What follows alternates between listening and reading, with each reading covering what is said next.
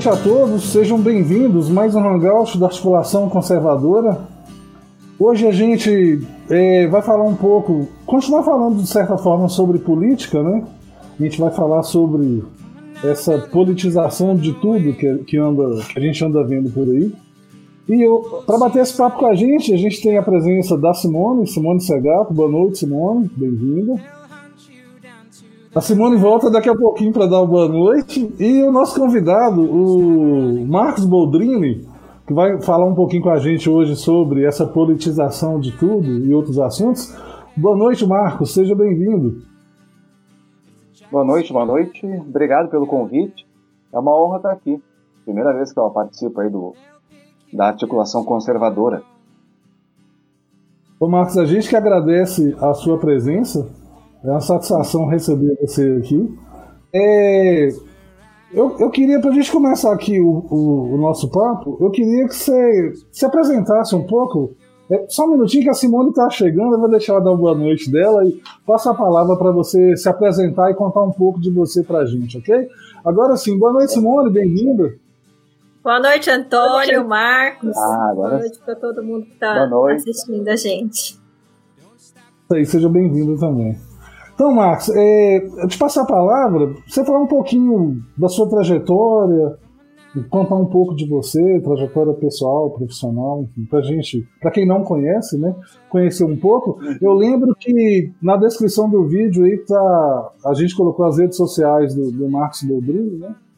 Ele tem um canal no YouTube, um perfil no, no Facebook, um, um, site, né, um blog onde ele escreve é, uhum. vários artigos bem interessantes. Então, tá na descrição do vídeo, mas conta pra gente aí, Marcos, um pouquinho de você, por favor. Bom, eu tenho. Uh, já vou dar a minha idade de cara, tenho 39 anos, né? Não sou tão novo assim como às vezes pareço ser. Às vezes as pessoas me falam, ah, parece que tem 30. Não, tenho quase 40 já. Né? E eu tenho é, formação. A minha graduação é geografia. Eu fiz. É, eu sou bacharel em geografia pela Federal do Rio, Grande do Rio Grande do Sul, depois, mais tarde, me licenciei pela PUC do Rio Grande do Sul. Uh, fiz mestrado em Ciências Sociais, na PUC também. É, lecionei em escola um ano e meio apenas, fiz vários estágios, é, já trabalhei seis meses como corretor, tive vários períodos desempregado, na verdade. E agora eu tô faz uh, um ano e meio, mais ou menos, no é, Instituto Hugo de São Vitor. Mas meu trabalho no Instituto ele é basicamente operacional e apoio. Eu não tenho o Instituto, o Instituto promove é, educação clássica, então vai as chamadas artes liberais, tem literatura, as línguas clássicas e as línguas modernas também. E aos poucos a gente vai expandindo esse trabalho, né? E bom, profissionalmente assim não tenho assim grandes uma trajetória é, consistente ou de destaque, né?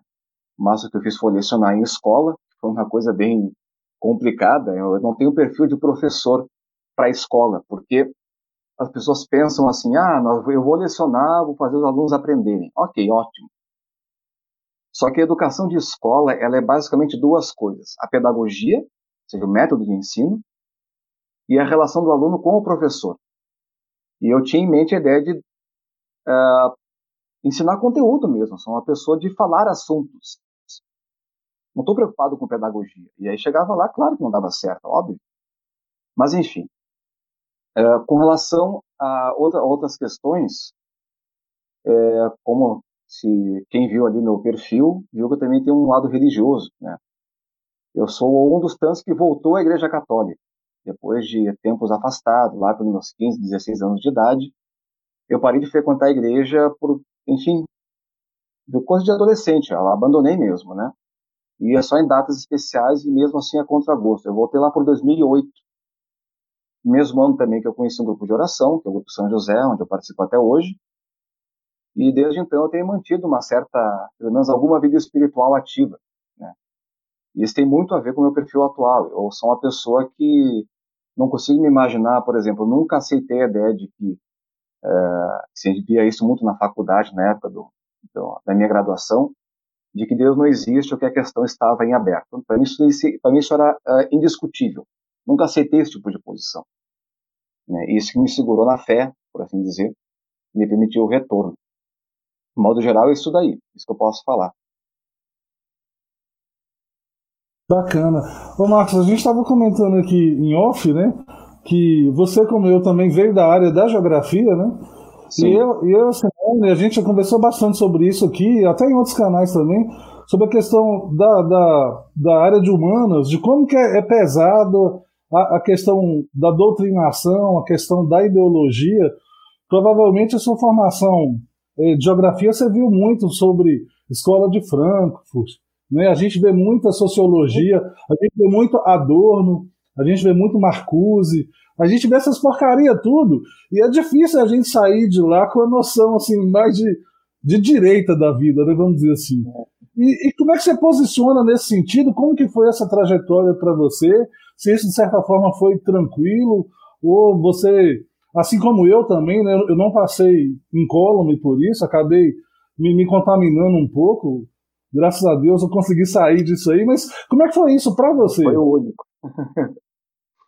é, eu me contaminei também. Né? Se for pensar nessa questão da, chamada doutrinação, na verdade que existe é uma atmosfera onde o lado oposto simplesmente não é ouvido. É, ou passa por uma coisa excêntrica. Essa coisa de Deus, de acreditar em Deus, eu afirmava isso publicamente na faculdade. Eu falava, eu enfiava Deus no meio de tudo que era discussão, sempre enfiava. E parecia uma discussão muito excêntrica para as pessoas, né? É, eu lembro assim, alguns episódios, por exemplo, não com relação a Deus, mas por exemplo, uma, uma, vez, há muito tempo atrás, saiu uma pesquisa da ONU, acho que foi em 99, mostrando a qualidade de vida nas grandes cidades do mundo, as metrópoles. E na rabeira da, da lista estava Recife, capital de Pernambuco, né? E aí eu não sei que alguém estava comentando na aula sobre a questão de qualidade de vida, eu falei, não, mas Recife tem uma das piores qualidades de vida do mundo. Cara, os caras quase me mataram. o pessoal, ah, que absurdo. Mas vem cá, não sei o que estou dizendo, tá? Eu vi uma reportagem da Veja, mas a fonte não era a Veja, a fonte era é, a própria ONU, na verdade, que é muitas vezes tomada como é, a palavra final de muitos temas. Né? Uh, eu também, uh, com o tempo, a, a, eu tive um caso, por exemplo, também de um professor uh, em que o assunto era sobre demografia, era uma cadeira de demografia. Não era esse o tema da cadeira, ou o nome, né? E o sujeito passou toda a aula, todas as aulas falando do Karl Marx e falando de como o sistema capitalista era injusto e excluía a população da, da riqueza, enfim, do, do consumo de massa, que a massa, na verdade, era muito pobre. E é aquele discurso de sempre, né? E ele se dizia que era, ele se dizia é, anarquista cristão, que eu não sei exatamente o que, que significa. É, e durante toda a aula, inclusive os colegas falaram que ele não lecionava o assunto, não falava de demografia, e passamos toda a disciplina sem ouvir sobre o tema. Então, a gente, né, a gente não ouve, não aprendeu nada sobre é, crescimento de, é, vegetativo, crescimento demográfico, densidade demográfica, mortalidade, natalidade, esses conceitos passaram todos batidos. A gente não teve o assunto. o cara passou o tempo todo falando de Karl Marx, do capitalismo e de anarquismo. E ponto. Sabe? E naquela época, eu tinha uma posição, uh, claro que emocionalmente muito mais frágil, eu era muito imaturo. Eu até confesso que eu fui uma pessoa que demorei para amadurecer emocionalmente.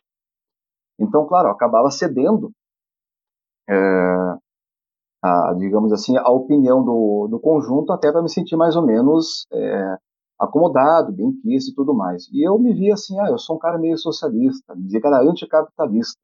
Mas eu nunca abracei isso de coração, na verdade nunca abracei propriamente de, coração.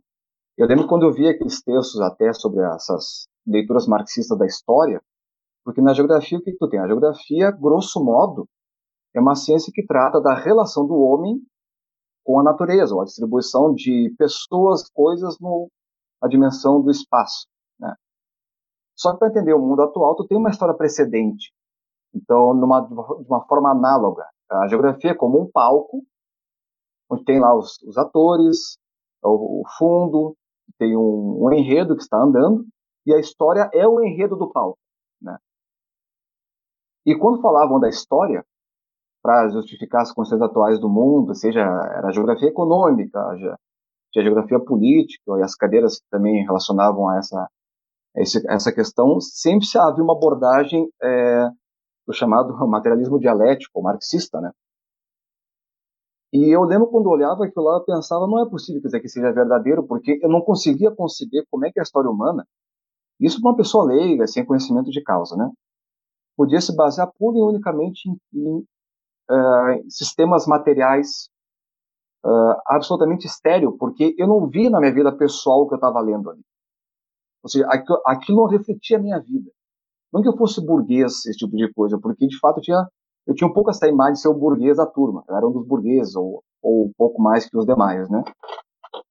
Me via um pouco assim, né? Mas, de qualquer forma, eu não conseguia me ver nos, nos temas, porque eu não. A, a, o nosso estudo, os estudos geralmente se baseavam sempre nessa dinâmica econômica da vida humana. Eu não sei de exemplo agora de cabeça, mas essa era a imagem que ficou para mim é, eu digo assim, não, eu não sei muito dar exemplo, até porque eu não absorvi aqueles temas lá. Eu não lembro muito bem do que, que eu li. Né? Por quê? Porque aquilo não. Uh, quer ver uma coisa? A gente aprende algo quando este algo ressoa na nossa alma. Se tu decoras alguma coisa, tu acaba esquecendo, cedo ou tarde. A não ser que tu fique permanentemente trabalhando com aquilo lá. Mas se tu te enxergas no assunto, aquilo passa a fazer parte da tua vida como um elemento constitutivo da tua personalidade. Quer dizer, tu nunca mais esquece aquilo lá. Então, esses temas eu nunca mais eu esqueci completamente, mas não esqueci o impacto negativo que teve em mim, porque eu olhava, isso não faz parte de mim, eu não sou isto. Eu não sou um ser puramente determinado ou manipulado ou moldado por forças econômicas históricas anônimas, ou diria assim, anti-espirituais ou estéreis. Né? Nessa época também eu estava. É um momento bem ruim da minha vida, eu vou dizer. Eu estava começando nessa época a fazer psicanálise. Então tudo para mim tinha um peso emocional muito intenso. E aquilo me fazia mal pensar nessas coisas. A ideia de que. E aí eu já entrava em elucubrações: ah, Deus não existe, se não existe, então minha vida é assim, não tem sentido. Eu frequentemente entrava nessas, nesses rodeios psicológicos, nesse círculo, que não sai, não tinha conclusão nenhuma. E só te cria uma turbulência interior sem te dar resposta alguma.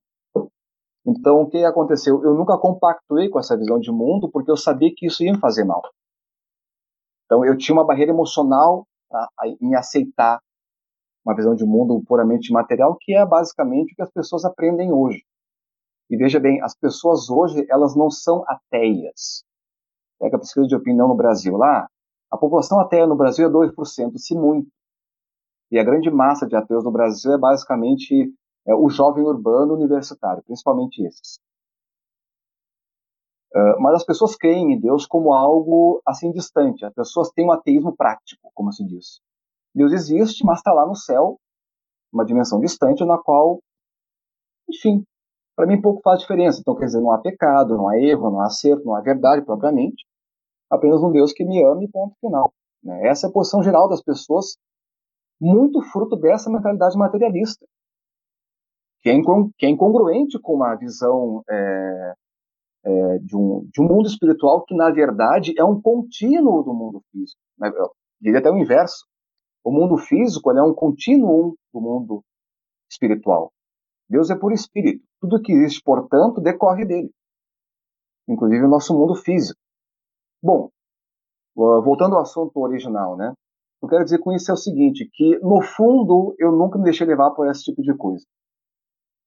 Tanto é que mais tarde, e foi curioso, né, que foi justamente na faculdade, foi conversando com um colega de faculdade, numa academia de ginástica, que um cara me falou aqui, esse meu colega, olha, lê esse cara aqui da revista Época.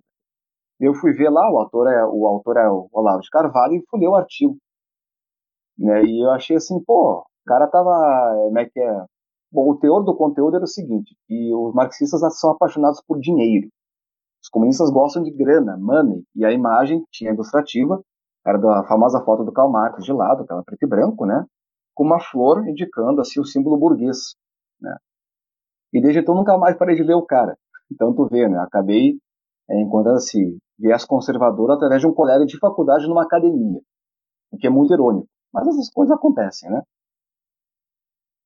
Ô Marcos, eu vi um vídeo seu muito interessante e até foi que me motivou também para fazer o convite para você vir aqui conversar com a gente.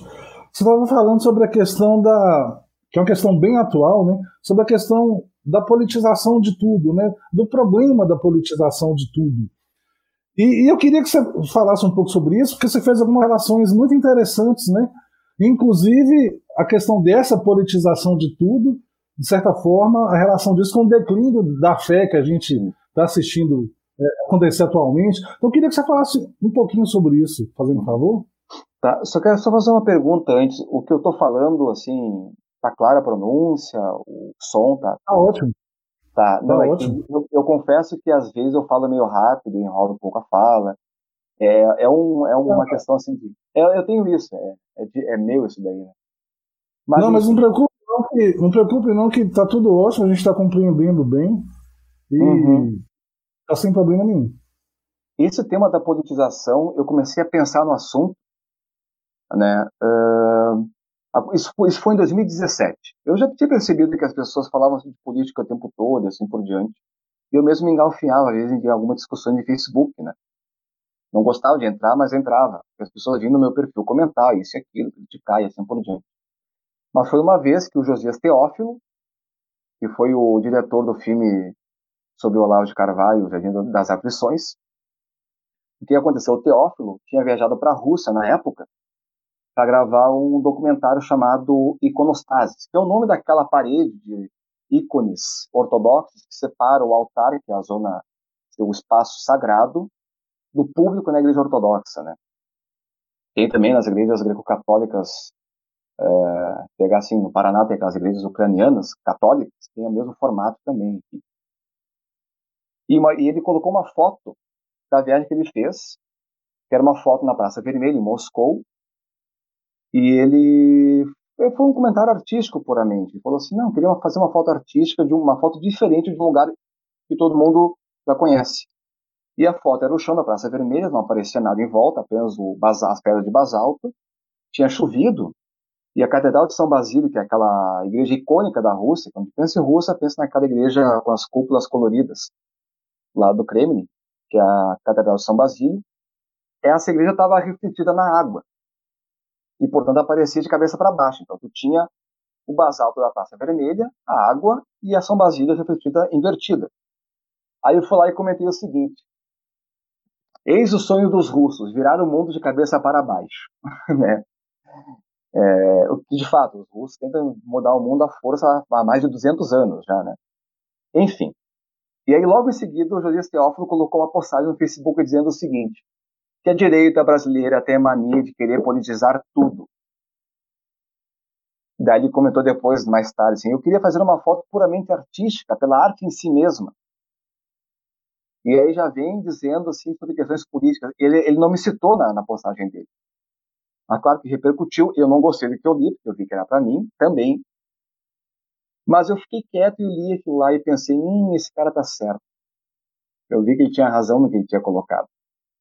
Porque a primeira coisa que a gente tende a fazer nas discussões de internet é ver pelo lado mais fácil e simples da coisa. Né? É claro que eu não entendi, eu não, eu não, não sei nada de arte para discutir, falar o quão boa ou ruim é aquela foto dele, mas e claro que a foto ela era muito é, simbólica, porque afinal de contas refletia uma imagem, uma imagem icônica de um país estrangeiro, exótico para nós, enfim. A foto dizia muito através de uma forma muito simples. E desde então nunca mais saiu da cabeça isso daí. Eu comecei a prestar mais atenção nas discussões da internet e vi que, de fato, tudo que as pessoas falam no Facebook é política, basicamente. Tem um cara lá também que eu sigo, que eu não conheço, que é inclusive de Recife também, que eu citei antes, que é o Bernardo Souto. É um poeta. Tem livros publicados de poesia já, e ele reclama disso. Não, todo mundo reduz tudo a política, eu odeio política, isso e aquilo. E é verdade mesmo, isso acontece nas discussões públicas. Agora, por que tudo virou política? Né? E aí eu volto de novo ao, ao, Olavo de Carvalho, que é o cara que mais me influenciou em termos de estudo. Né? Eu fui aluno dele por duas, três vezes, mas não dei continuidade ao curso dele, o chamado COF. Fui aluno por pouco tempo, mas li a, a maioria dos livros dele li quase todos os artigos, ouvi quase todos os Throughout Speaks, que são como que referências de assuntos que ele fala. O Throughout Speak não é o assunto acadêmico, intelectual dele, longe disso, mas ele ali ele dá muitos nortes do que, que ele pensa. Né? É... E o principal livro dele, na verdade, o livro mais bem escrito, que é justamente o livro que dá nome ao filme do Josias, que é o, o Jardim das Aflições. É, este livro aqui, é, aí que, o que, que, ele diz? Ele parte de um, uma palestra que ele assistiu em 93 do José José Américo Mota Peçanha, que era um professor da USP, uh, em que ele fala de Epicuro e as pessoas ficam lá assim assistindo a palestra dele achando o máximo, enquanto que o Olavo sabia que tudo que ele estava falando era uma grande besteira. E ele conta no livro que ele saiu, foi para casa e não aguentou aquela, aquela memória da, da palestra e resolveu escrever a noite inteira do que estava acontecendo e dali brotou o núcleo do livro dele. Bom, resumo geral, o livro trata da permanência no Ocidente da ideia de império.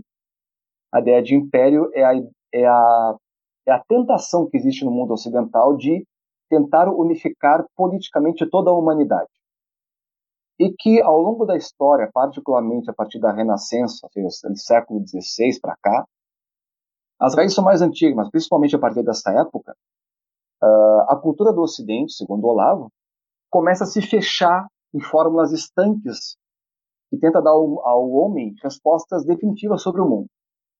Ah, o destino da humanidade é este.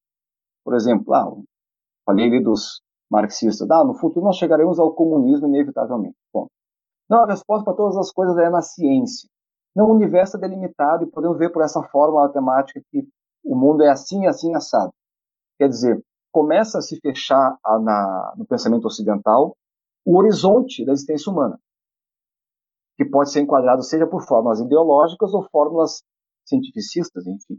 Essa é a tônica do livro dele. E o Estado moderno emerge como principal instrumento para implantar esse mundo novo que seja a ciência ou qualquer outra ideologia, venha declarar para a humanidade como a verdade estabelecida, né? E o império é o corpo no qual se consuma todo esse processo de tentar uh, estabelecer um paraíso terrestre.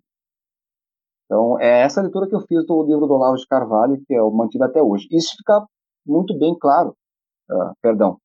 Uh, e essa foi a ideia que eu coloquei nesse meu vídeo ali do, do sobre a politização de tudo, porque uh, ele diz no livro, Olavo, que a principal resistência a qualquer movimento político que pretenda uh, totalizar a vida humana está na tradição religiosa. Quer dizer, lá no final do livro ele, comenta, ele comenta o seguinte, que uh, as, as, ideologias do mundo inteiro, todas as, as ideologias se uniram para dar cabo de todas as religiões da humanidade, ou pelo menos subjugá-las. Né?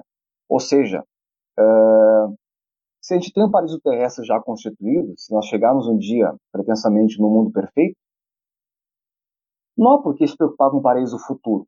Ele já está aqui. O Deus lá, o, as pessoas tomam hoje como vivem como um ateísmo prático, Deus distante, é desnecessário. Então, a gente não tem mais por que seguir uh, uma tradição, normas ou princípios que borbulham da nossa alma se as respostas já estão dadas no mundo. E respostas que estão dadas através do poder da administração, do mundo contabilizado, do mundo administrado. Certo? Então, existe uma tentação, na medida em que a gente perde a fé num transcendente, eu não vou nem falar em Jesus Cristo, numa vida eterna, num espírito, num para-além, numa força que está fora do, nosso, do alcance do nosso sentido. Se a gente perde essa perspectiva, a gente tende a satisfazer essa ânsia pelo eterno, portanto, uma ânsia infinita, uma ânsia que não, não se esgota, nas coisas do mundo. E a única forma de satisfazer as coisas, se satisfazer nas coisas do mundo de forma indefinida é adquirir algum tipo de poder ou mecanismo capaz de nos satisfazer permanentemente. Né? Por exemplo, um dos ideólogos aí que pegou moda nas últimas décadas foi o Francis Fukuyama. O Fukuyama tem a tese do fim da história. Ele escreveu um artigo em 89, no verão de 89, falando que o comunismo iria cair, iria acabar e que a democracia liberal ia espalhar pelo mundo inteiro. Isso foi no verão de 89. Em novembro caiu o Muro de Berlim. E aí veio aquela reação em cadeia dos regimes comunistas da Europa Oriental caindo em, sequência até desabar, desmontar a União Soviética. E o Fukuyama foi visto como um profeta dos novos tempos. E o famoso discurso do George Bush, o primeiro Bush, né, que ele fala, não, é, temos aí a, a nova ordem mundial, que as pessoas já leram, opa, maçonaria, o governo mundial, etc. Bom, não sei se é o caso, mas de qualquer forma, uh, e, e foi visto como, de fato, o mundo tinha chegado, já havia chegado no estágio e parecia que as democracias e o chamado capitalismo, a democracia ou a economia de mercado iam triunfar indefinidamente, e o Fukuyama era o grande modelo, o grande ideólogo desse projeto. E o que, que ele diz? Que o homem chegaria no fim da história, ou seja, no fim da, da evolução ideológica da humanidade. Que, chegada à democracia liberal, e a democracia liberal sendo a representante mais fiel dos anseios do homem, do, da busca pela igualdade de todos para com todos. E aí ele, eu não conheço a, a raiz filosófica, ele ele pega de Hegel e ele, ele leu um filósofo russo chamado Alexander Kojev, que interpreta Hegel de uma forma que dá a concluir que o mundo chegará um dia na igualdade completa, que seria pela democracia liberal. E, por outro lado, a evolução da ciência, que é uma evolução cumulativa, desemboca naturalmente, diz ele, diz o Fukuyama, no capitalismo. E, portanto, não há mais para onde correr ideologicamente. A democracia liberal e o capitalismo triunfarão de forma a não ter mais como é, reajustar ou readministrar o mundo. Esse é o ponto final da, da história humana. E acabou. Não que não haveriam mais acontecimentos, mas ideologicamente chegaríamos no cume.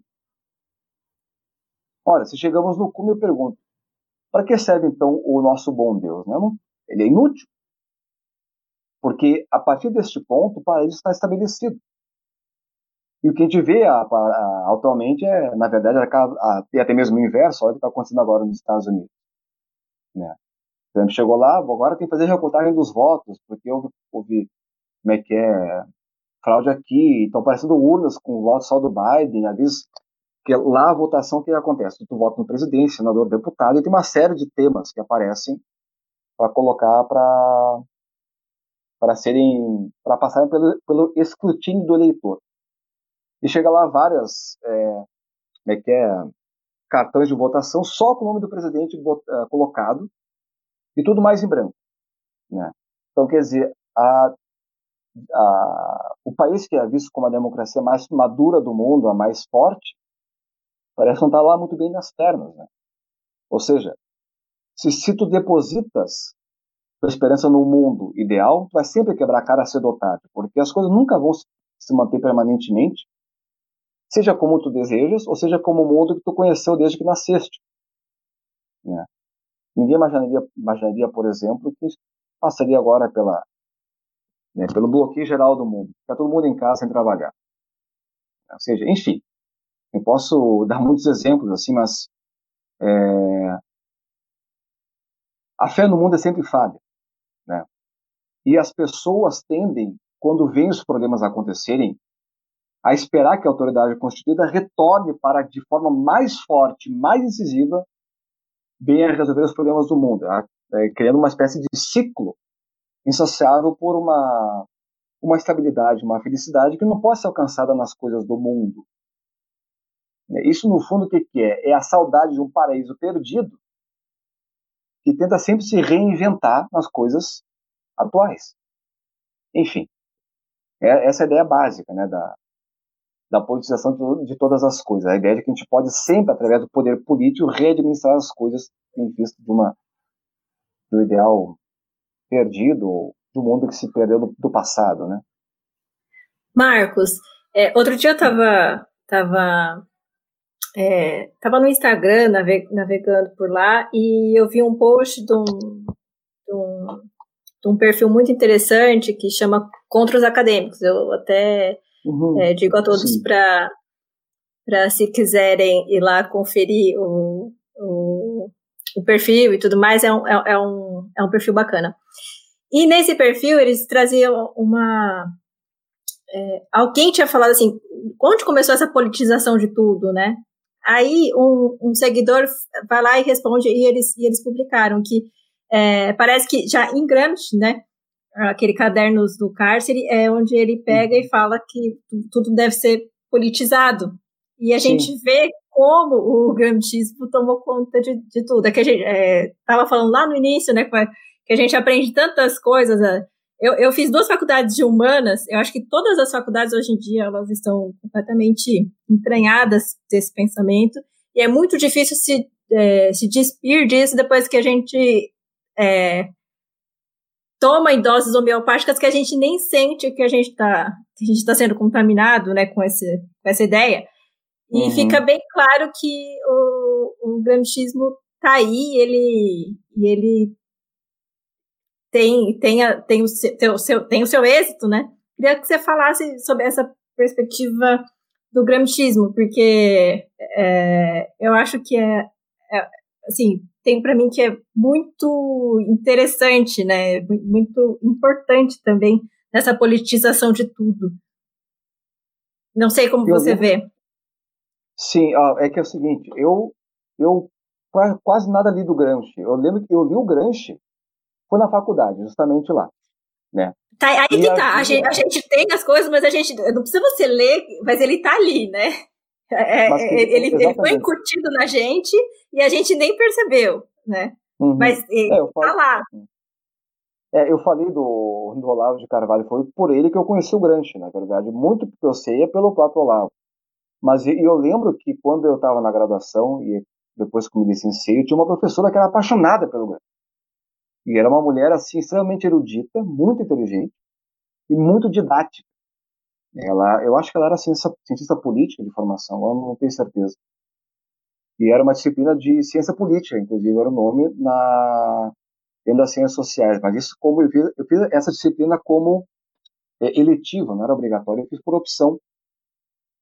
E ela trouxe exatamente esses temas uh, do Gramsci, os textos dele que tratam justamente da ocupação de espaços, e das técnicas revolucionárias pela cultura. E o Gramsci coloca o seguinte: não, nós devemos, é aquela coisa, é ocupar os espaços públicos e tudo, jornal, igreja, é, editoras, publicar livros de assuntos e mutar a linguagem de forma que as pessoas se tornem socialistas sem saber. Aí tu vê hoje um debate público, por exemplo. Lembro, agora não tem mais isso, mas antes acontecia isso. Eu lembro uma vez que eu vi em 2002 um debate, era o José Serra e o Lula discutindo na eleição, e o Serra dizendo o seguinte: Eu sou a verdadeira esquerda, você não é tão de esquerda como está dizendo. Eu pensei, poxa caramba, os caras vão chegar onde? Vão chegar no Pol Pot? É falta, né? Porque é, tu vai indo, uma hora tu sai do espectro político, inclusive. E, enfim, fica, fica, uma disputa de esquerdismo. Porque tu tem uma cultura que está uh, fechada nesse horizonte que é horizonte da esquerda política. É, agora, se a gente for entrar assim na história, assim, a gente vê que a coisa vem muito mais atrás, né? Uh, tem ali o, um amigo meu, inclusive, talvez vocês conheçam, que é o César Ranquetá, que é professor da Unipampa, ele publicou um livro chamado Da Direita Moderna, Direita Tradicional.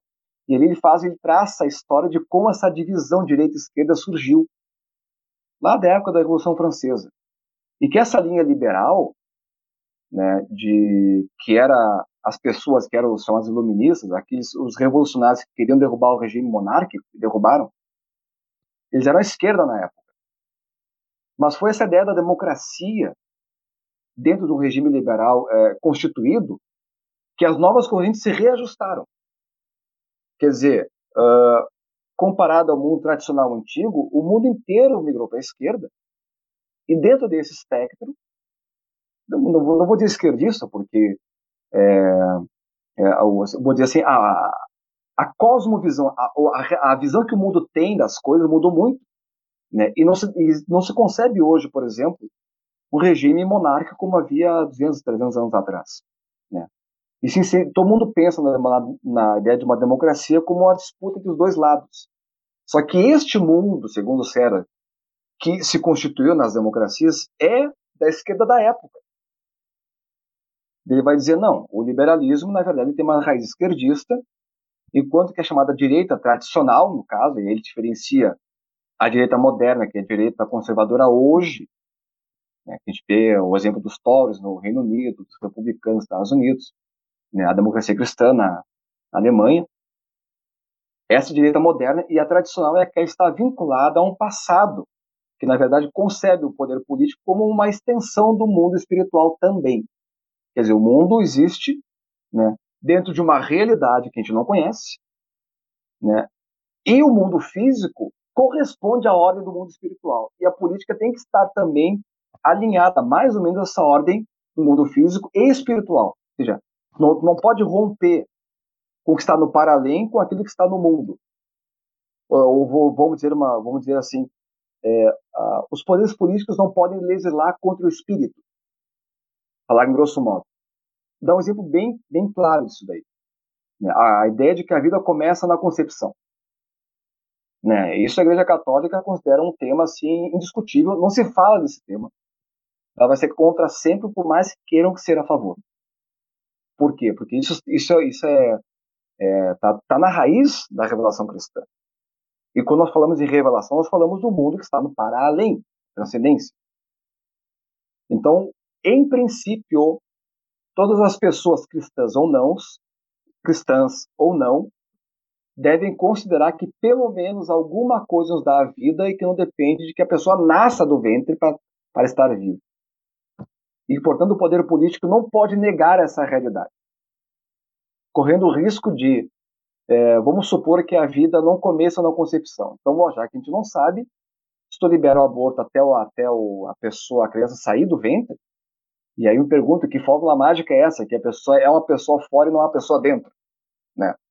Mas enfim, uma política que permite isso, ele está jogando no escuro, né? Aprovando uma lei que 50% de chance, é, uma lei que há uma 50% de chance de matar uma pessoa ou não. Isso é inadmissível. Né? Ou, voltando à questão anterior, né? Uh, a política não pode ignorar que existem coisas essenciais no homem que são permanentes e para sempre. Outra coisa, a família é um exemplo. Né? A gente não pode, por exemplo, imaginar que um governo possa estimular que todos vivam sozinhos, sem pai nem mãe. Né? E é uma tendência nesse sentido, né? porque, é, por exemplo, houve na Finlândia um teste, mas foi há pouco, poucos anos atrás, de se estabelecer uma renda universal para todas as pessoas. Todo mundo vai receber um salário fixo. E a ideia era saber se as pessoas buscariam ou não emprego com base nesse salário fixo. Né? Se, quer dizer, se, se o Estado dando dinheiro, as pessoas ficariam acomodadas pelo, é, a, pela assistência do Estado. Né? Bom, a conclusão foi que, de fato, as pessoas se acomodavam mesmo. Essa foi a conclusão que o estudo tirou. Mas uma consequência colateral disso é o seguinte: não preciso de pai nem mãe, não preciso de homem nem mulher, posso morar sozinho. Quer dizer, na verdade, nesse caso, o governo está dando estímulo para que as pessoas rompam os vínculos sociais necessários para a vida em comunidade, a começar pela família. O governo não está te obrigando a sair de casa, mas está te dando todas as possibilidades possíveis, através de uma renda permanente, o que é algo totalmente artificial, para que tu possa, sei lá, lá, tô, briguei com meu pai, com minha mãe, vou sair. Briguei com minha mulher, vou sair sabendo que em outra situação tu poderias muito bem, seria obrigado a ficar e a resolver o teu problema. Né? Enfim, essas são questões que. É... Bom, aí volta também a questão da politização de tudo, né?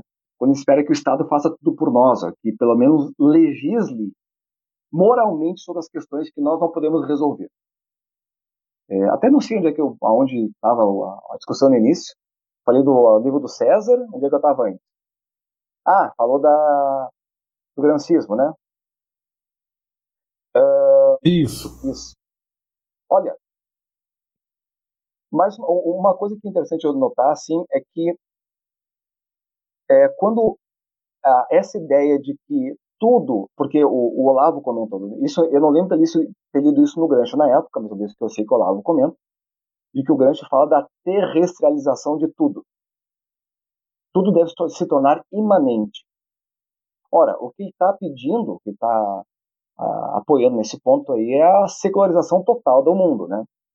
Mais ou menos como fez o regime soviético ou qualquer regime comunista pelo mundo, que tentou banir a fé da face da Terra. E como viu que não conseguia, porque o homem é essencialmente religioso, né? isso assim, isso é um dado antropológico, o homem não vai abandonar a religião, o que chamamos de religião.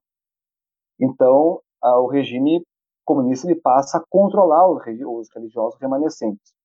Inclusive, eu fui fazer, uh, não sei se estou estendendo muito, mas eu, eu cheguei a fazer um doutorado por um semestre, que eu depois abandonei. Fiz na Fevalha, aqui em Novo Hamburgo, que é uma cidade vizinha a Porto Alegre, né? E eu cheguei a escrever um artigo sobre a, a relação da Igreja com o Estado na União Soviética e na Rússia Imperial. Né?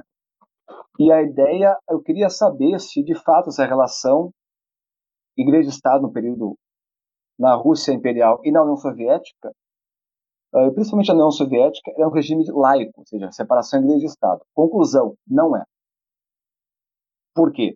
Porque quando a Igreja se tornou instrumento do Partido Comunista, o que aconteceu? O regime comunista tinha, o partido tinha, é o Comitê Central, e o Comitê Central comandava diretamente um organismo chamado é, era como algo como órgão de assuntos religiosos, não lembro exatamente o nome. E esse órgão se reportava diretamente ao patriarca ortodoxo e aos demais líderes uh, oficiais das religiões dentro do território soviético. Ou seja, se a laicidade constitui, se constitui na separação igreja e Estado, portanto, na liberdade religiosa, isso não existia no regime comunista. Por quê? Porque ela, a, o regime absorveu a igreja e os demais grupos religiosos remanescentes, tornando os braços do Estado. Ou seja, na prática, foi uma secularização absoluta, porque tudo se tornou poder político. Tanto é que a Igreja Ortodoxa Russa virou um, um instrumento para a promoção do, do, regime soviético na, fora do, da, das fronteiras. Né? Bom, aí já é outro é assunto, mas de qualquer forma, eles tornaram assim como linhas de frente da política externa soviética. Né? Enfim, isso é, é outro tema. Exatamente é o que tu falasse da terrestrialização, de tudo se tornar político, né? É quase uma espécie de cedar o papismo, né? Isso. Só que assim, o partidão ele é o Papa e César ao mesmo tempo. Porque engraçado, o que aconteceu na Rússia é muito emblemático, porque lá o czar está acima da igreja, estava. Então, para a população, para o camponês, porque na, na, época da Revolução, uh, menos de 10% da população uh, ativa era urbana. Então, a massa da população nem sabia o que, que, que o czar estava fazendo. Quando houve a Revolução, entrou lá o Lenin né, e os bolcheviques, e o pessoal, ah, tá, beleza, novos líderes. Então, eles tinham a mesma sacralidade que o czar tinha antes. Aí, quando os caras chegaram matando todo mundo, perseguindo os opositores, opa, o que, que é isso? Mas mesmo assim, no imaginário da população se manteve essa autoridade absoluta. Tanto é que para o russo a ideia de democracia é absurda. Né? Quando teve democracia foi nos anos 90, foi um caos, uma bagunça completa. Acabaram com o país.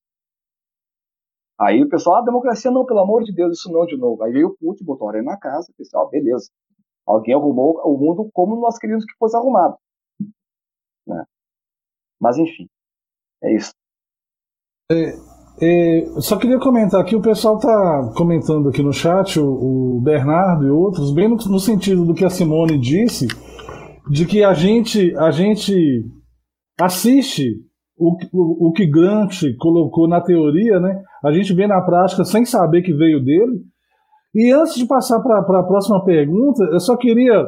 Eu nem levantei para pegar o livro, ele estava aqui na minha cabeceira, porque eu estou escrevendo uns treinos ah, e eu acabei e eu acabei pegando ele para fazer uma, uma, uma referência, uma, uma citação. O, uhum. o, César, o César Ranquetar, ele já teve um tempo aqui com a gente na articulação. E a gente fez um ah, hangout muito. Eu, eu, Simone, a gente fez um hangout muito bacana com ele sobre esse livro. Fica a dica para o pessoal que se interessar. Primeiro do livro, que é um livro muito bom, vale a pena ser lido, da direita moderna à direita tradicional. E segundo, é só dar uma olhadinha aí no nosso na nossa playlist aí, nos nossos vídeos, procurar o Hangout que a gente fez com ele, que realmente é, foi muito bacana mesmo, foi muito legal. Então, ah, é, é bela, bom saber. bela lembrança também, Marcos. Uhum, bom saber. Ótimo. Então, aí aproveitando é, que a gente começou a falar sobre igreja, Estado e tal, eu, eu queria continuar um pouco na linha da religião, mas eu queria uhum. ver como você está vendo essa questão é quase uma, uma, uma cristofobia, né? Esses ataques que estão acontecendo que tem acontecido sistematicamente. A gente vê na Europa, mas aqui na América do Sul, né? Chile, Argentina, esses ataques que vêm acontecendo à igreja, né? as igrejas sendo incendiadas, queimadas, depredadas. Enfim, como, como você tá, tem avaliado isso aí? Olha, para mim é difícil avaliar porque eu confesso que não estou acompanhando esses casos em detalhes, assim, e eu não queria assim dar, mandar fazer análise de coisas que eu não tenho domínio, né? É, até acho que às vezes acabo estendendo um pouco o assunto e entrando em temas um pouco vagos, enfim, porque me falta informação. Mas assim, é, que existe uma mentalidade anticristã, isso é evidente. Basta ligar a televisão para a gente saber. Né? A gente tem que pensar o seguinte: nós, é, a gente é educado e, e, interessante. Eu vejo isso lá muito no instituto. Aprendi isso no instituto, inclusive, porque lá no São Vitor, porque é, lá se trabalha muito com a, a educação básica, clássica, e também se utiliza muito a literatura como, como forma de educar as pessoas. Então, a leitura, ouvir histórias, né, isso faz com que tu fixes na tua mente né, referenciais da realidade. Ou seja, a literatura, o estudo, e aí a gente pode alargar a ideia de literatura. Qualquer livro que a gente for ler, jornal, revista. Então, é, o noticiário, a linguagem do noticiário, filme, série. Então, tem séries de Netflix que o pessoal fala muito. É, até, mesmo, até mesmo a discussão de internet. Isso são nossos referenciais de mundo. São os símbolos através do qual a gente lê o mundo. Então, para a pessoa que nunca ouviu falar em perseguição anticristã, falar disso é absurdo. E se a gente for dizer que existem 100 mil mortes por ano por causa da perseguição anticristã, principalmente na China, Coreia do Norte, praticamente todo o mundo islâmico, né, parece loucura para as pessoas, porque a gente não ouve falar disso daí na, pela televisão. Por quê? Porque omitem. Quer dizer, o nosso imaginário está fechado em referenciais que tornam inviáveis a gente pensar que possa ser real esse tipo de acontecimento. E agora também dessas igrejas queimadas na Europa, é, principalmente na França, Espanha, muitos casos nos Estados Unidos, eu sei, e no Chile também tem alguns casos. Né? O que eu posso dizer melhor sobre isso é o seguinte: eu, eu sou, falei, eu voltei à igreja católica já faz uns 12 anos. Eu vou, vou aqui um parênteses. Eu não sou católico exemplar, certo? Ser católico é tentar o tempo todo tentar ser católico. Né? Católico mesmo é santo. E mesmo assim, o santo, por exemplo, a, a Santa Teresa d'Ávila se confessava sete vezes por dia, sete vezes por semana. É uma coisa absurda. Né? Então, o dia que a gente chegar nisto, a gente pode dizer que é católico. Né? Então, Fecha parênteses, né? Mas enfim. E eu sou bastante. Eu sou muito apaixonado por Nossa Senhora. Sou bastante mariano. E se a gente for ver as profecias de Nossa Senhora, La Salete, Fátima, é, Nossa Senhora do Carmo de Garabandal, né, aqui eu conheço muito pouco, mas não li. E dizem também que Medjugorje, que eu não acompanho muito bem, muito pouco também, fica muito claro ali os avisos que iria acontecer no mundo caso o homem não se emendasse. E nós estamos vendo o que está acontecendo. Porque as mensagens delas são claras com relação ao que devemos fazer. Rezar e se converter. Converter é, enfim, grosso modo, fazer o bem. Mas sempre tem que ter oração.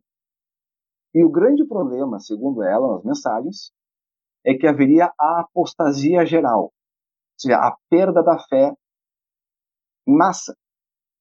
Começando pela própria Igreja Católica. Ou seja, se a gente tem uma cultura que despreza as raízes espirituais, as suas expressões, a expressão que é consequência inevitável dessa vida espiritual, que são as catedrais, os lugares sagrados, a literatura sagrada, tudo isso vai ser desprezado e perdido com o tempo. E por outro lado, tem também uma mentalidade que é anticristã. Quantas vezes ouvi na minha vida, pessoas próximas, inclusive, que a igreja matou não sei quantos na Inquisição, né, de que uh, padre só pensa em dinheiro, né, e gosta de encostar em menininho, embulinar as criancinhas. Então, quer dizer, tu tem uma mentalidade que, no fundo, instila um ódio. De, não é não crer, é ser contra. Então, tu tem, por um lado, uma apostasia, já anunciada pelo próprio céu, e do outro lado, uma mentalidade que é hostil à igreja.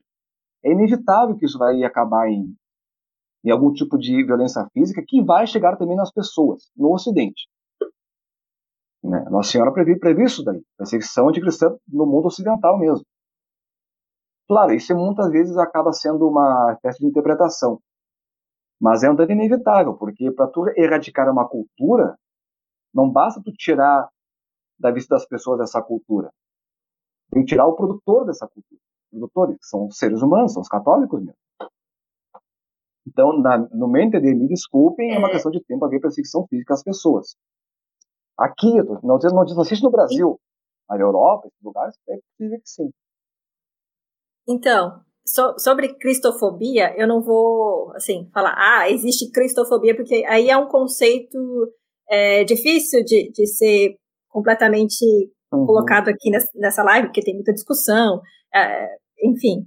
Mas sobre perseguição aos cristãos, isso eu posso afirmar, porque é, é, é, é só a gente pe pegar todos os relatórios sobre perseguição de, cristão, de cristãos no mundo, que a gente tem a certeza de que existe perseguição. Se você for ver, na Nigéria, existe perseguição aos cristãos. Se você Sim. for pegar o, o, Egito, existe cristãos coptas que, é, que são perseguidos. Eles, eles sim, eles são mortos. É, eles precisam fugir do, do, dos respectivos países para poder viver. Então, essa perseguição, ela existe, ela não é fictícia, ela é real e ela é abafada. Mas se você fizer qualquer pesquisa mais, assim, não precisa ser é, tão, tão, tão profunda assim, você consegue ver que é igreja uhum. queimada, é, é cristão, cristão sequestrado, e assim, existe um, uma busca pelo domínio para implementar outras religiões. Então, a, a perseguição, ela, ela, ela, é fato, ela existe, só que é, a, como é ensinado uma narrativa de que não, veja bem, a igreja, o que você acabou de falar, não, mas a igreja católica, ela não é boazinha assim, porque a igreja católica, ela impõe a vontade, quando na verdade não tem vontade, você é católico se você quiser, né? Mas o que nós vemos hoje em dia é a, a, a perseguição para que as pessoas não sejam cristãs. E assim, eu posso posso pegar aqui vários e vários exemplos. Na China mesmo, existe uma perseguição aos cristãos. Então, ela existe, ela é real e ela é um fato. A perseguição existe. Agora, se posso denominar como cristofobia, aí eu já não, aí eu já não vou dizer que, que, que é ou não, até porque se você for ver, ah, existe aracnofobia.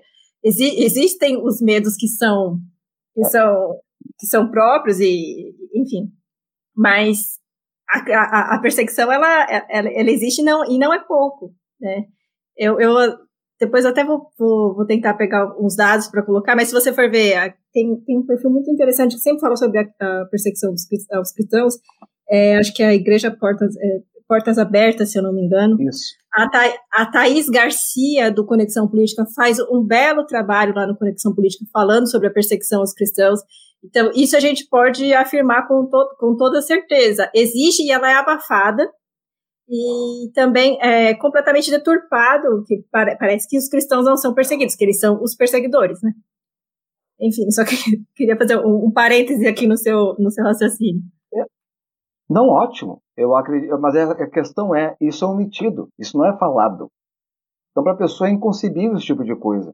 É, recentemente eu ouvi, ah, nos últimos anos, eu ouvi uma coisa que outra sobre perseguição anticristã, o caso do Egito aconteceu, Lembra aquela vez que explodiram uma igreja com os coptas, duas igrejas no Egito?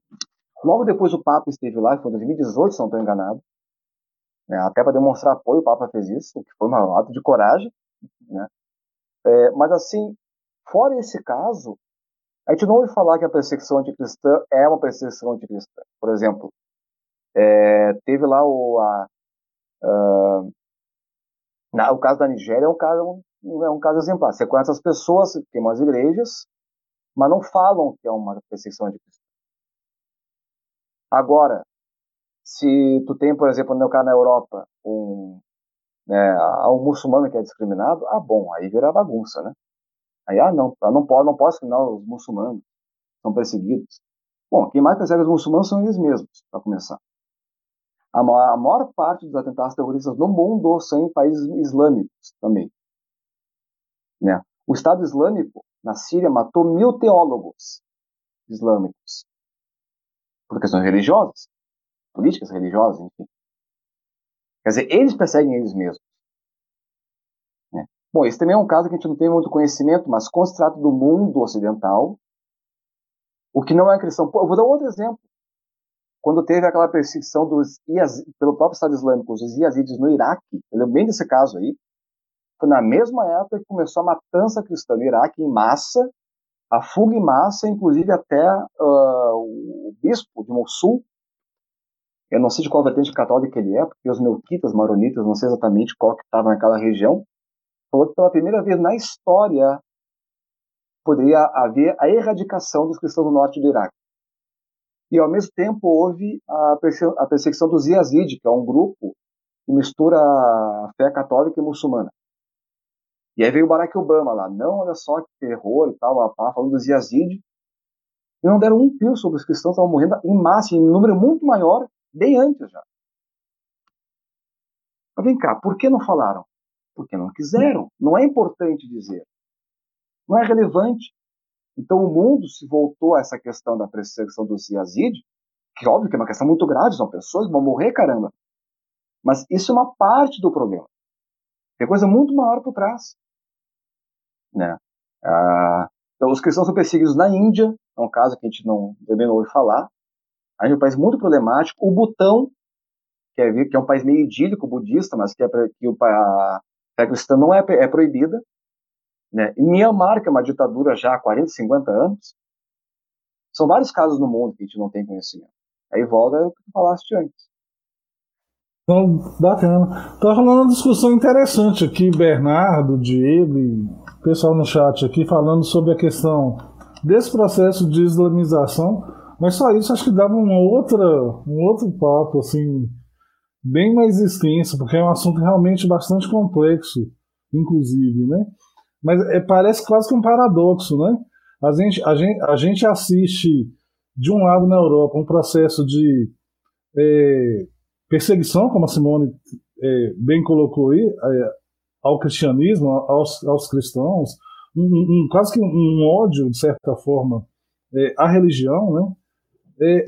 Mas, por outro lado, a gente vê um processo de islamização muito grande também, que tem acontecido lá, né? Uma presença muito forte do, do, do da, da, da, religião muçulmana na Europa. Mas isso é, mais complexo um pouco e acho que isso a gente tinha que tirar um dia só para falar sobre Fica uma, uma, sugestão aí, quem sabe a gente bate um papo sobre isso um dia. Mas, ô, ô, ô Marcos, é, outra coisa que você falando que eu achei bem, bem interessante é a questão é, da crise da ciência e a crise do espírito, né? que é uma outra uhum. questão que tem a ver com o que a gente está falando, embora a gente ainda não falou exatamente sobre a ciência, né? A gente está vivendo um, um cientificismo danado aí também, né? E acho que tem tudo a ver com o momento atual também. Eu queria que você falasse um pouquinho sobre, sobre, sobre essa questão, sobre essa relação né, entre a crise da ciência e a crise do espírito. Na verdade, o que eu percebo. Olha, eu, eu vou fazer uma confissão. Eu não sou a pessoa certa para falar disto, da crise da ciência, porque isso implica uma filosofia da ciência, algo que eu estou fora assim, do domínio, né?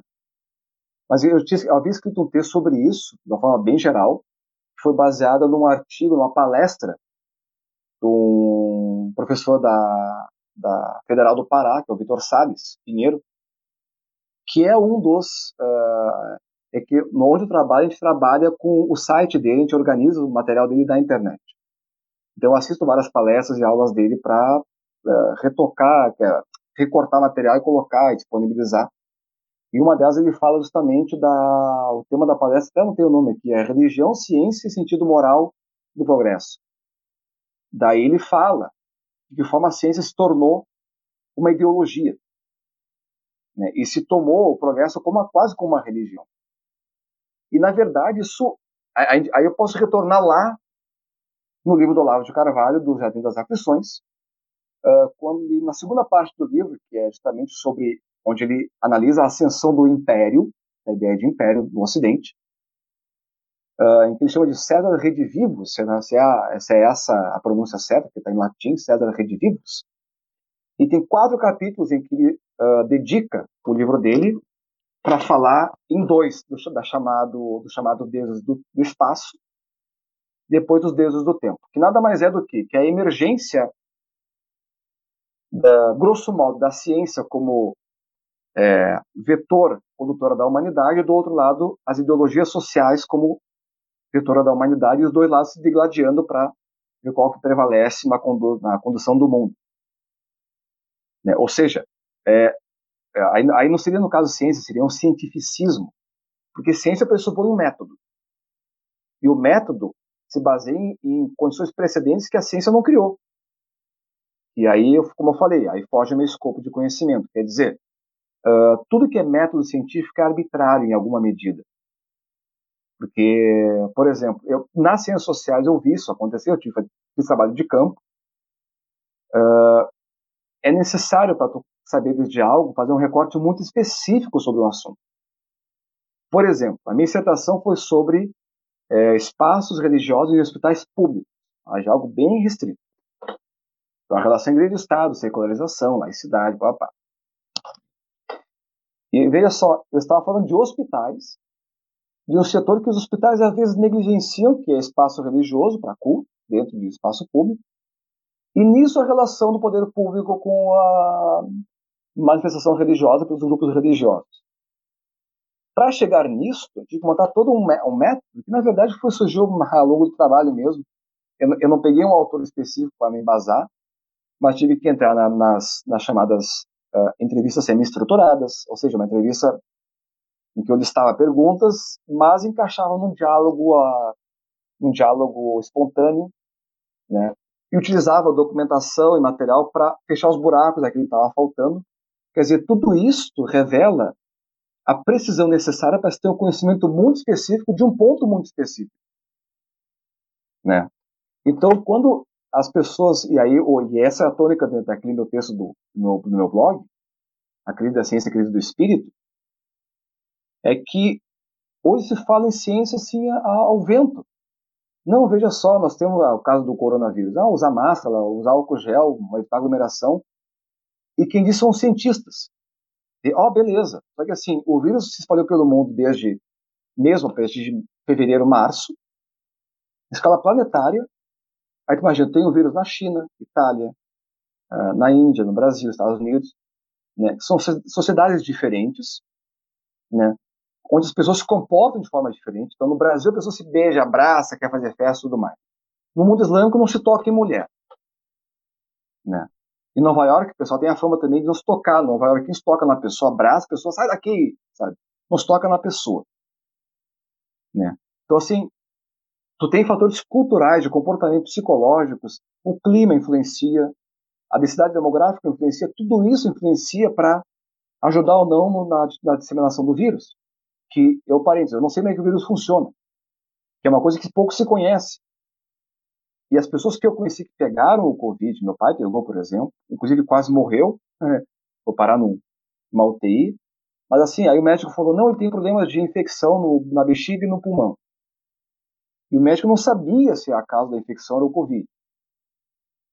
E aí pessoas que, eu pensei gente que morreu, mas que tinha problemas cardíacos, por exemplo, bem sérios, de um caso, pelo menos, ou se tomaram tal cloroquina deu certo, ou se tomaram não deu certo, Quer dizer, tu tem um universo de problemas para resolver, assim, uma coisa, coisa infinita.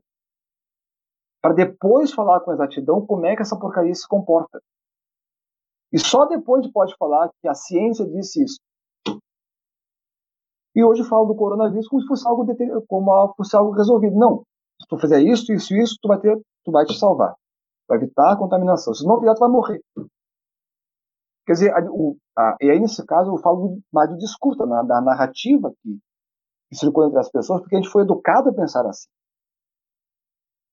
A gente foi educado a pensar em termos, aspas, científicos. Né?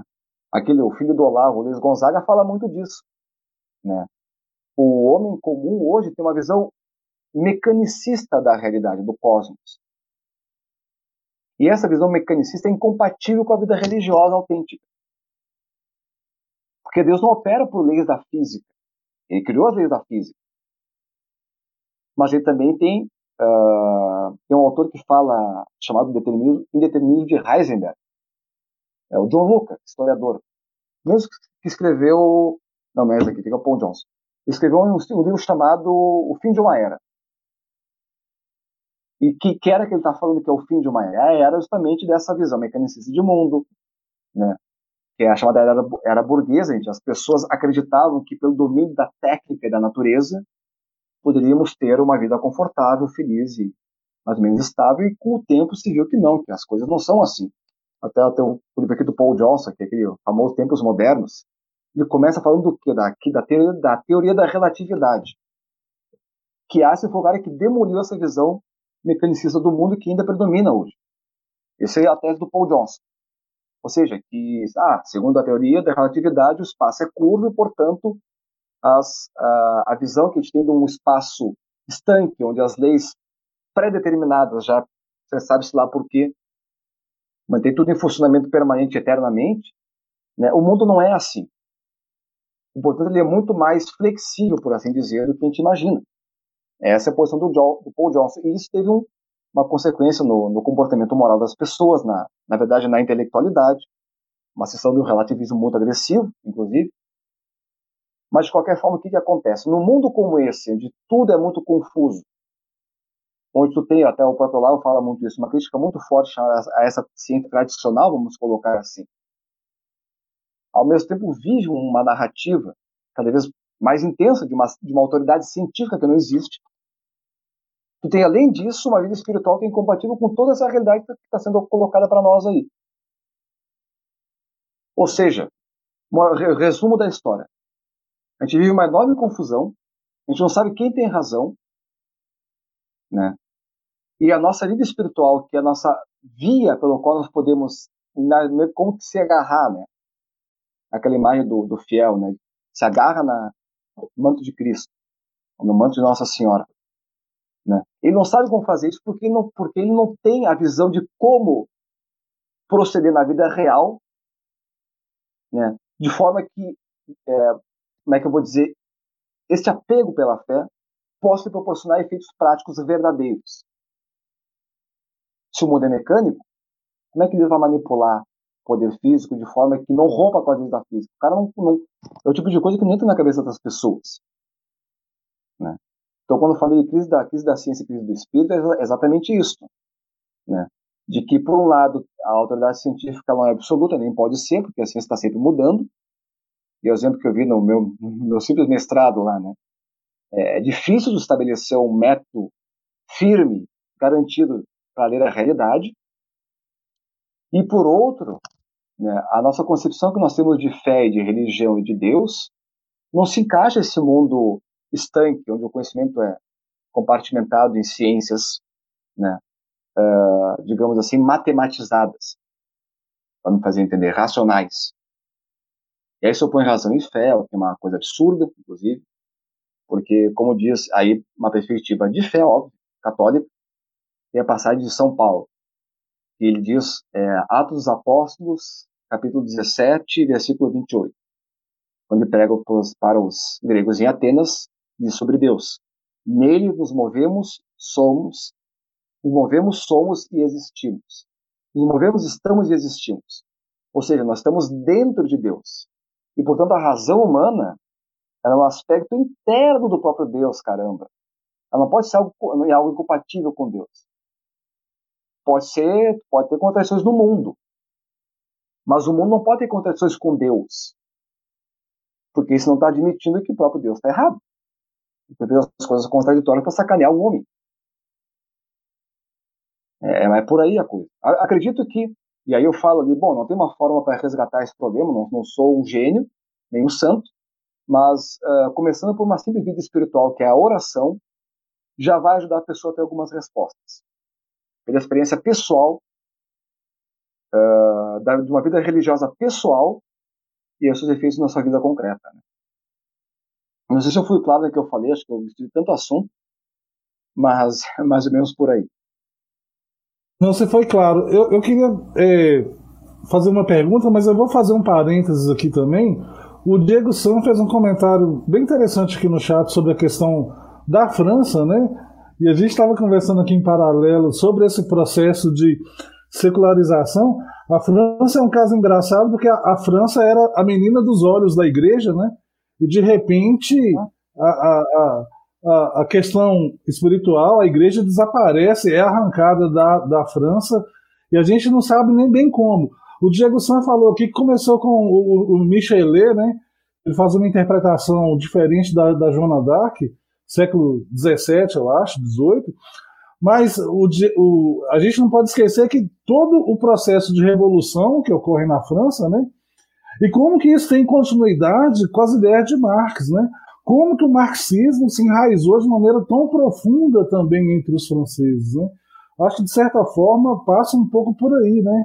Porque é, o, o, marxismo, o comunismo, ele aquele é, como é que chama aquele, aquele o ópio dos intelectuais é Raymond Aron, Raymond Aron, eu sou péssimo em pronúncia, uhum. mas ele fala um pouco isso, né, que o comunismo esvaziou o trono de Deus, né, e quando o trono de Deus está vazio, o que, que vai ocupar o lugar dele? A ideologia. E foi exatamente isso que aconteceu lá na França. Então, valeu, Diego, pelo papo aqui no chat. Aqui, mas, feito esse parênteses, Marcos, estava falando dessas contradições que a gente não, a gente quer explicar, a gente quer explicar Deus pela ciência, né? O, o milagre do sol, a dança do, do, do, sol é um exemplo, é um exemplo disso até hoje, né? É, a ciência tem um monte de explicações, né?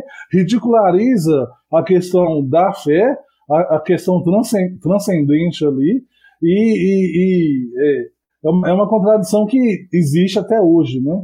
Que vai um pouco de encontro ao que você estava falando aí. Uhum. Agora é engraçado, falou aí do milagre do sol. Aí te pergunta, a, por exemplo, outro caso que fala é como é que os, os judeus passaram, não eram judeus ainda, mas é o povo judeu, o povo hebreu, atravessou o Mar Vermelho. Não, que houve lá uma, um movimento geológico, uma questão climática e tudo mais. Mas assim, a, a combinação de fatores tem que ser tão absurda. O milagre do sol é um exemplo evidente, porque o relato dos jornais da época não, não é assim o padre que resolveu falar, não. Que aí eu não estou desacreditando o padre, que as pessoas podem tomar o religioso como falando em causa própria. Mas a questão é que tinham lá jornalistas, autoridades públicas estavam lá, 70 mil pessoas viram o fenômeno acontecer. Aí, agora me pergunto como é que 70 mil pessoas vai ter ao mesmo tempo a mesma alucinação, no mesmo momento, no mesmo lugar, perdão. Tudo ao mesmo tempo. Quer dizer, a probabilidade estatística de acontecer isso é zero. Então, assim, eu acho que é muito mais simples acreditar no milagre do sol do que todo mundo ao mesmo tempo ter o mesmo fenômeno psicótico. Seria loucura isso daí.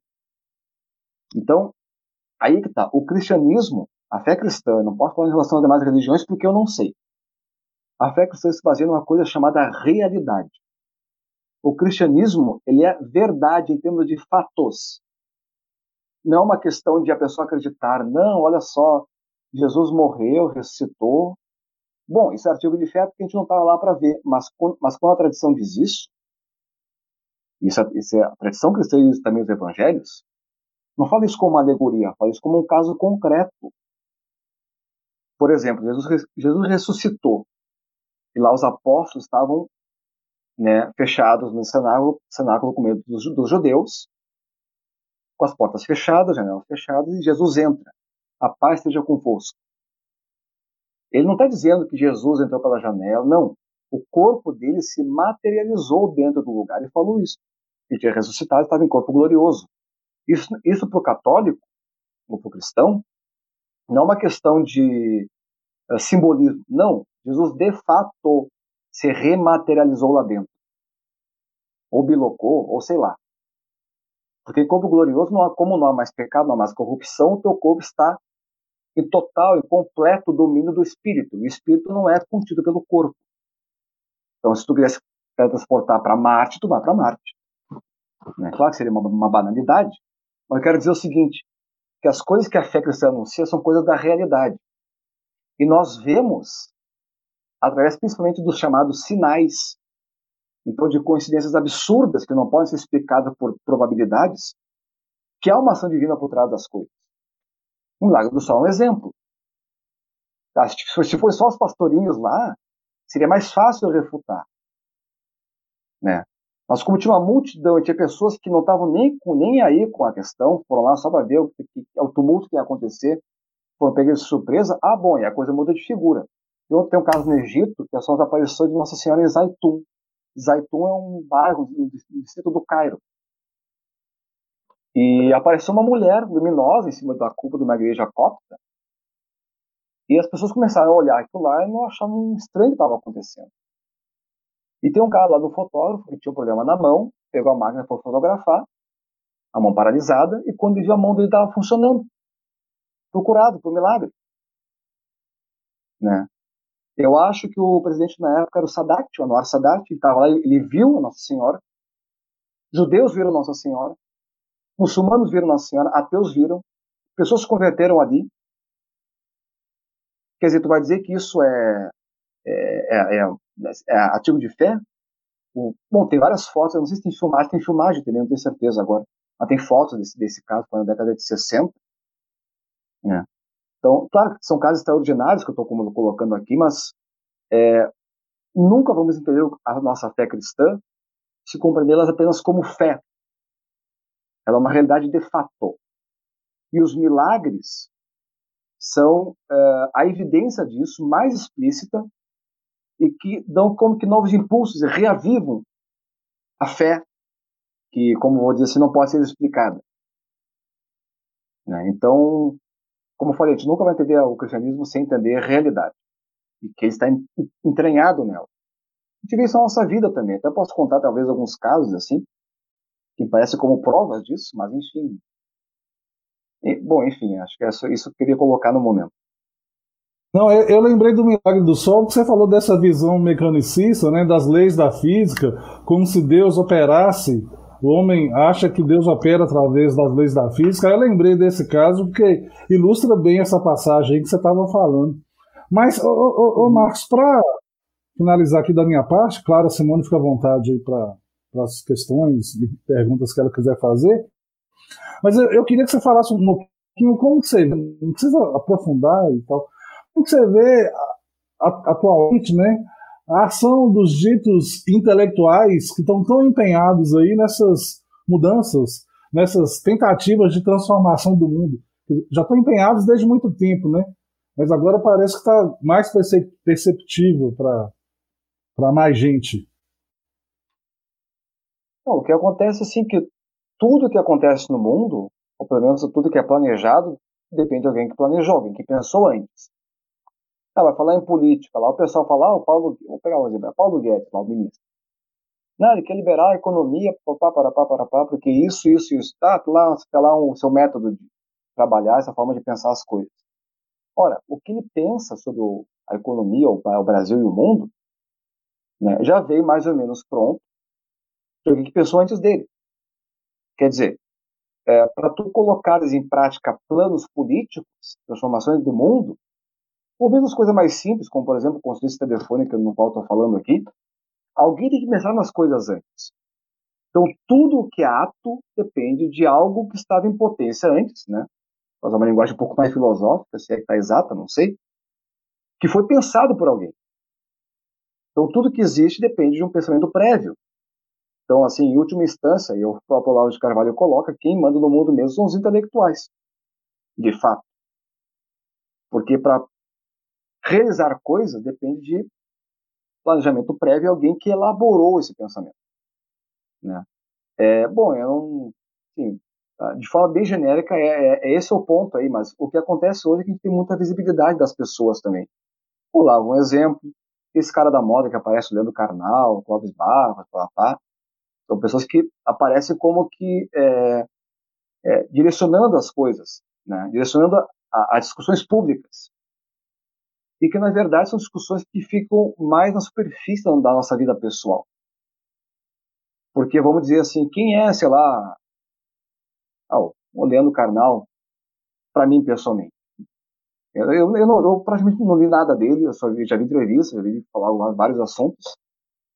Mas assim, ele não tem para mim assim uma, uma decisão, algo de impacto pessoal na minha vida. Em modo debate público, basicamente. Só que debate público molda e dá os instrumentos da linguagem que vai ser usada para determinar decisões. Né? O Pierre Bourdieu trabalha muito isso daí.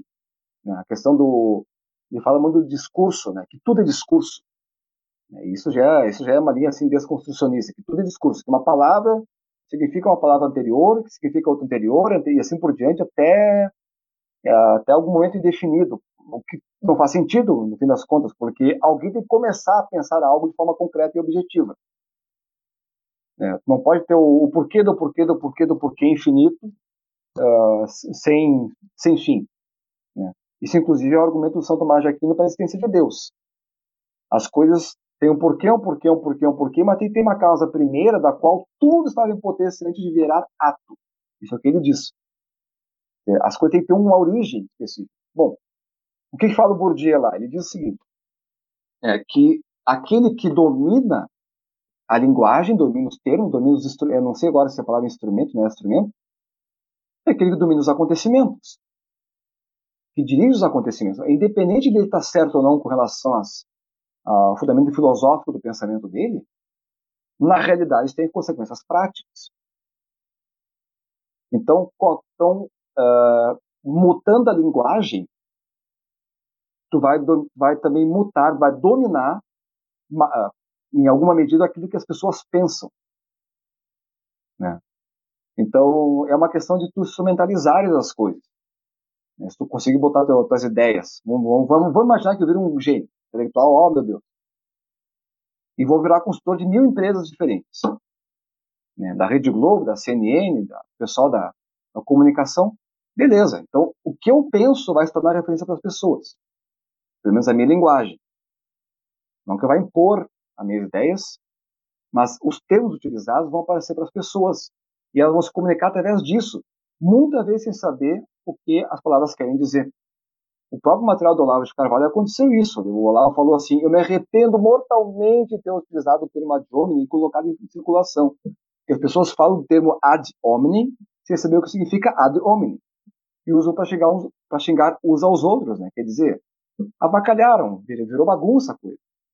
É, isso também é um, um parênteses só. Isso também é, Bom, não que o intelectual não seja culpado, mas é, e também não, sei, não seria, acho que não seria o caso do Olavo de Carvalho, porque ele se diz arrependido, mas nem tudo que a gente coloca em circulação a gente pode ser considerado culpado, porque as pessoas pegam e avacalham com as coisas, né? É, até o livro do Paul Johnson que eu, que eu, mostrei aqui tem um caso que ele diz que o Einstein ficou muito sentido, triste, em saber que o pensamento dele foi usado para fazer bomba atômica ou pelo menos ajudou na construção da bomba atômica. Quer dizer, é uma consequência infeliz, ele mesmo disse, uma consequência infeliz de algo triste, infeliz de algo que ele certamente não esperava que fosse acontecer. Né? para, eu, eu não sei se é verdade a história que Santos Dumont entrou em depressão e depois se matou porque o avião foi usado em guerra, mas enfim. Mas são, são coisas que acontecem, né? Nem tudo que a gente pretende apresentar às pessoas vai resultar naquilo que a gente espera. A realidade é muito maior do que a gente pode imaginar e por isso mesmo ela não pode ser totalmente controlada e administrada, porque isso é impossível. Não sei se ficou claro, que eu acho que eu falei meio rápido, mas enfim, né? Não, ficou, ficou claro, sim. É, Simone, Bom. fica à vontade para suas perguntas ou considerações finais, fica, fica à vontade. Não, acho que o, o Marcos colocou muito bem aí o, o assunto, né? Falou sobre as crises e co como a gente chegou onde, onde a gente está. E queria agradecer a presença do Marcos e agradecer a presença do pessoal aqui no chat, agradecer todo mundo que acompanha a gente, pedir para que as pessoas elas se, se inscrevam no canal, deem like, compartilhe, para que a gente possa crescer cada vez mais, para que a gente possa é, atingir mais pessoas, né? Esse, essa é a nossa, a nossa, é, nosso objetivo, né? É sempre estar tá aqui trazendo algo, algo bacana e o nosso, o nosso objetivo sempre é, é esse, não politizar tudo, né? Porque a, a política é uma parte e ela não é tudo ela precisa ser encarada como ela é, né? Então a gente está aqui falando sempre de todos os, todos os assuntos, mas às vezes envolvem a política, porque é normal, mas a gente sempre tenta é, trazer algo, fazer as pessoas pensarem por si, por si próprias também, né? Então, queria agradecer, Marcos, queria agradecer todo mundo e dizer, por favor, é, continue nos prestigiando, igual o Antônio sempre fala. E agradecer que essa semana aqui nós, nós conseguimos ultrapassar os 10 mil é, inscritos aqui no canal. A gente tem diversas redes, né? A gente tá no Instagram, no Facebook, no Twitter. Temos um canal lá no Telegram. Então eu recomendo fortemente para as pessoas acompanharem a gente. Muito obrigada e boa noite a todos. E fiquem com Deus, porque a gente precisa dessa. É, voltar a ter intimidade com Deus, né? É, porque acho que a, a, o que está faltando hoje em dia é isso. Todo mundo vê Deus como. Ah, ok, até aqueles que acreditam é, em Deus não tem a intimidade com Deus, não tem o, a, a relação que, que se deve ter e e sempre colocando ele longe e sempre deixando, às vezes, de, de expor o, o, que realmente pensa, porque a gente realmente todo dia é, é estimulado a ficar apartado da nossa fé, apartado da, do que a gente realmente pensa. Quando a gente, tá, como você colocou lá no começo, que você falou da faculdade, na minha faculdade também era, eu, eu, eu, eu frequentei dois cursos superiores e e era bem isso, você se colocar como um, uma pessoa cristã já era algo é, que, era, que era visto como. Você, você, você é visto meio como um boçal, né? Você é visto como uma pessoa. É, na verdade, nossa, mas você. Né, isso, isso, isso não é coisa de gente inteligente, né? Uhum. Porque os dogmas da igreja é como se fosse tudo. Começam sempre a te, a te, a te, a te a te jogar aquela, aquelas, aquelas palavras e aquelas aqueles olhares como se ser cristão fosse algo absurdo, uhum. como pessoa nenhuma pessoa inteligente é, uhum. é, é, assim que a gente vê, né? É, fica falando de, de, Deus como você fala.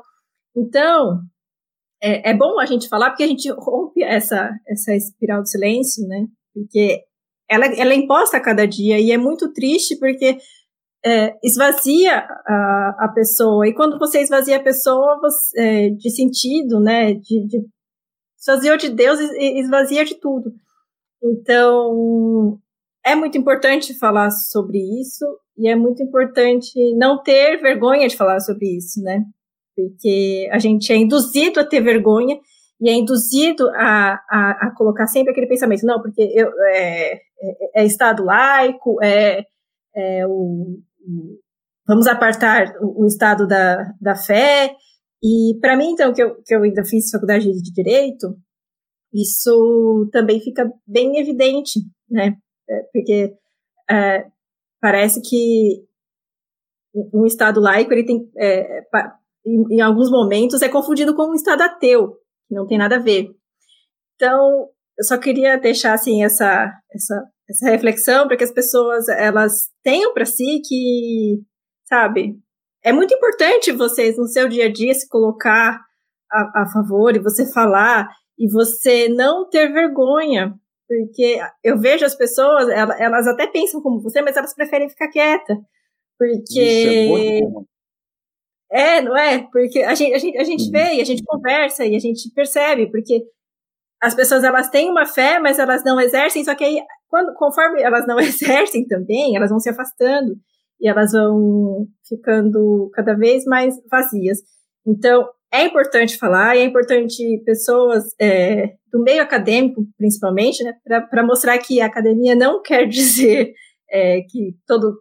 Porque, porque a gente também tem essa coisa aqui, né, o, todo acadêmico é ateu, né? Porque parece. Tinha, é eu vejo assim que as pessoas elas, elas gostam de chega, chega um momento, um determinado momento que elas gostam de, de se apresentar dessa forma para é como se fosse é, uma um certificado de ah, eu alcancei o topo, eu sou muito inteligente, eu consegui me despir disso. Então eu, eu vejo completamente o contrário e incentivando a cada um aqui é, não só manter a sua fé, a sua, a sua, a sua crença, a sua intimidade com Deus, mas falar sobre isso né? Porque é importante para o próximo, porque não pode ser um assunto proibido. Virou um assunto proibido ser cristão. E isso é, é muito perigoso, porque isso, é, como eu já disse aqui, repito, isso esvazia o, o a, a, gente, isso, isso, isso deixa a gente vulnerável. Né? Então, muito obrigada pelo, pelo teu relato, por todo, todo, tudo que você falou aqui hoje. Tá? Boa noite e fiquem com Deus. Agradeço o convite, é um prazer conhecer vocês aí, estar presente também. E agradeço também quem, quem me aguentou aí, uma hora e meia. Nada, passou rápido. Fica à vontade suas considerações finais também. Olha, eu vou fazer um pouco eco da Simone aí, sobre a, a coisa assim de falar de Deus em público, mas é aquela coisa, né?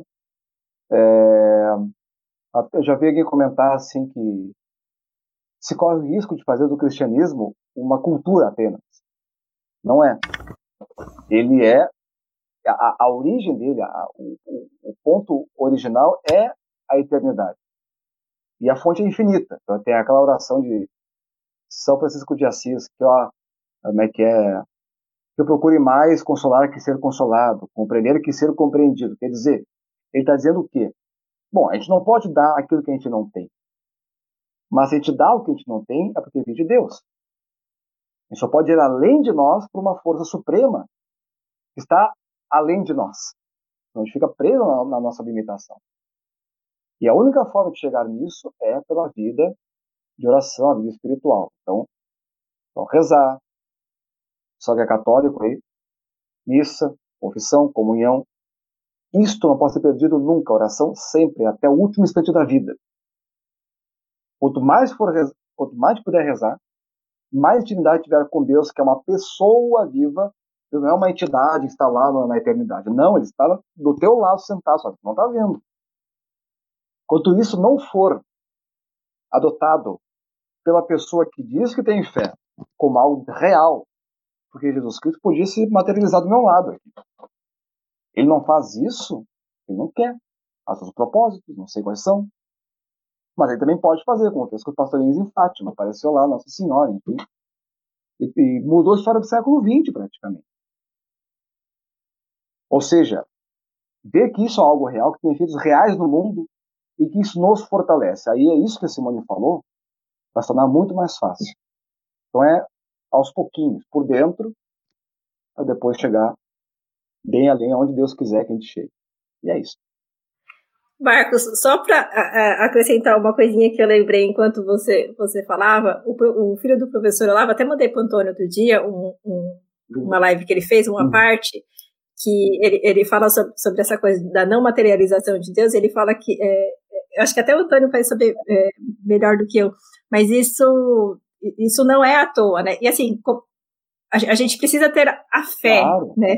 Exatamente. Se, se, ele, se, se, ele se materializasse, é, aí deixaria é, de, de ser fé. Né? Então, isso também tem um propósito e as pessoas precisam em, em, em entender isso. Porque fé é, é, aquilo, é aquilo que você não vê. E não é porque você não vê uhum. que é algo absurdo ou que você não deve confiar. Exatamente. Na visão mecanizada do mundo, isso é inconcebível. É só máquina. Cadê o espírito? Não tem. Esse é o problema da visão mecanicista. Então, Marcos, eu queria agradecer aqui, muito obrigado pela sua disponibilidade, pela, por poder participar com a gente. Com certeza, eu gostei muito, eu, eu acho que pelos comentários aqui, né? O pessoal gostou bastante, um papo muito bom. Como a Simone falou, a gente tem que falar de política, não tem jeito, mas a gente sempre tenta trazer outros assuntos também, falar de outras coisas chamar atenção para outras coisas que são mais importantes que a, que a, própria política, não que ela não seja, né? É, é hum. óbvio, porque a, a, da política vem um monte de, de, de, coisas que interferem no nosso dia, na nossa vida, então é óbvio que ela é importante, mas tem coisas mais importantes, coisas que a gente tem que prestar mais, a, mais a, atenção, e a gente tenta e vai continuar tentando trazer isso aqui, falar um pouco disso aqui para o pessoal. Agradeço a todo mundo que estava acompanhando a gente.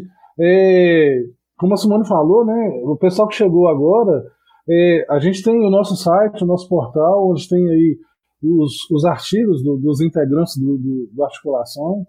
A gente está em todas as redes sociais, é só procurar aí por articulação conservadora. E a gente tem um podcast onde praticamente todos, ou, quase todos os, os hangouts, as lives que a gente faz aqui, acabam indo para o podcast lá. Então acompanhe a gente, nos prestigie. Simone, muito obrigado. Boa noite para você. Marcos, muito obrigado. Boa noite para você. Valeu mesmo. Boa noite para todo mundo. Continue acompanhando. E até a próxima. Boa noite.